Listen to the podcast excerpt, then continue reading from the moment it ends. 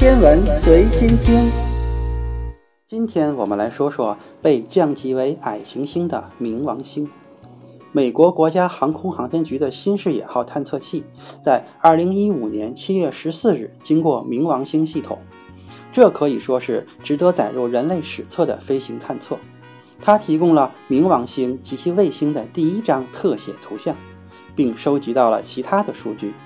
这次探测转变了我们对太阳系外部边界上这些神秘世界的理解。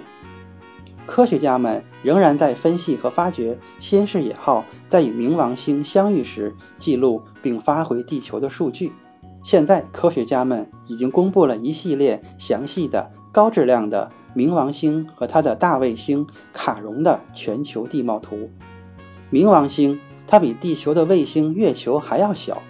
有一个大小相当于德克萨斯州和俄克拉荷马州的新型冰川。这个迷人的世界有蓝色的天空、旋转的卫星、山脉以及红色的雪。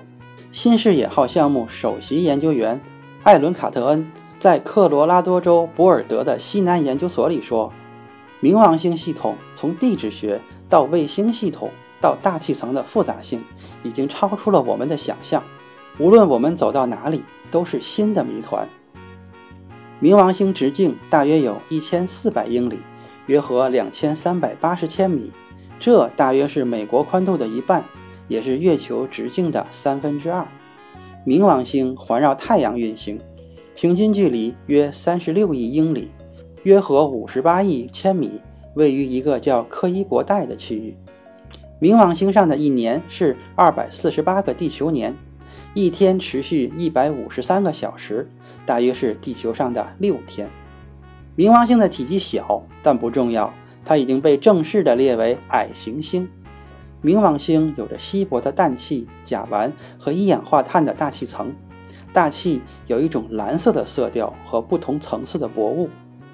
冥王星有五个卫星，最大的是卡戎，它大到和冥王星就像双星一样。冥王星没有环形系统。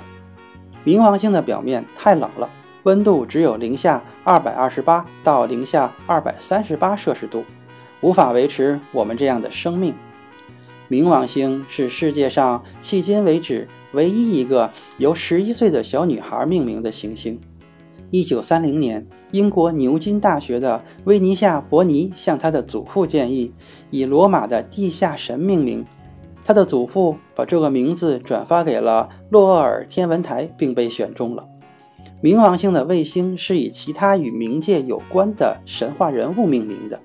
卡戎是以在冥界中运送灵魂的斯特克斯河船夫而得名的。尼克斯是以卡戎的母亲命名的。九头蛇是以守护冥界的九头蛇命名的。科波若斯以希腊神话中的三头狗命名。而斯蒂克斯的名字，则是以将活人的世界与现实世界隔开的神话河命名的。现在我们知道，冥王星是一个矮行星，位于柯伊伯带。几乎所有的行星都以近乎完美的轨道绕着太阳运行，但冥王星不是，它走的是一条椭圆形的路径。太阳离它的中心很远，更重要的是，它的轨道比其他的行星更扁。好，今天的天文随心听就是这些，咱们下次再见。